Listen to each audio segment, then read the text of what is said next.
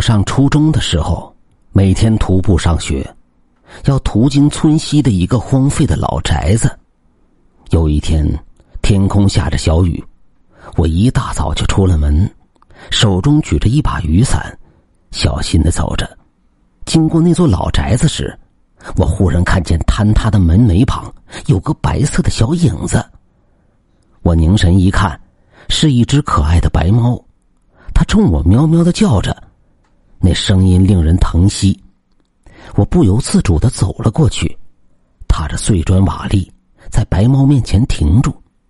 白猫亲热的在我的裤脚蹭了几下，忽然掉头，飞越过破烂的门槛，往门内跑去。我见白猫举动怪异，猜想里面可能有什么，略一迟疑，便跨步进入荒院。荒院内草木稀盖，残垣断壁，举目望去。一片荒凉景象。但见白猫窜入尚未倒塌的房屋一角，我紧随其后，走到不能再走时，蹲在高低不平的废墟上，探头往里看去。透过参差的朽木，我看见里面有一窝出生的幼猫，正蜷缩成一团在昏暗的角落里蠕动。我心中一喜，白猫想必无力抚养这么多幼猫。才向我这个路人求助，竟然不怕我伤害幼猫，肯定是看我面善，料定我是个好人，这才放心的引我过来。想到此处，我感动的热泪盈眶。这么一个小东西，在细雨纷飞的日子里，独自抚养几个幼崽，无助恐惧之余，还求助于我，我怎能袖手旁观？我当即从随身携带的双肩包里取出了两根火腿肠和一个面包，掰碎了喂给白猫。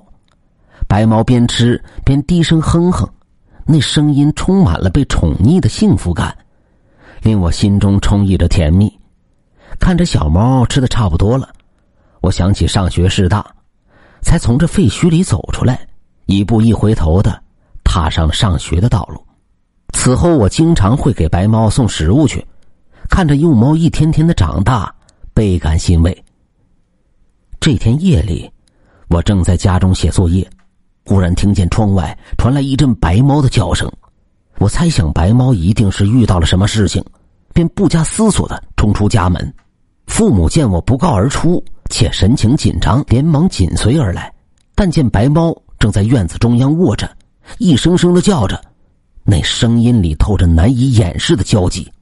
我和父母都蹲在白猫的旁边，又看见不远处走来五只幼猫，六只猫挤在一起，莫名其妙的喵喵叫着。我怀疑是白猫生病了，反复查看它的身体。正在纳闷时，忽然感觉脚下大地一阵摇晃，伴随着一声巨响，身后的房屋轰然倒塌。与此同时，左邻右舍的房屋也纷纷摇晃着倒塌。我们都惊呆了，这才明白了白猫无端前来找我的原因。他分明是感到了地下的动静，要挽救我们的性命。面对突如其来的灾难，我失声痛哭，将白猫紧紧的抱入怀中。所谓好人有好报，想必就是如此。我善待了他，他时刻都惦记着我的安危。我和家人。都在那次地震中毫发无损，这件事令我一生都难以忘怀。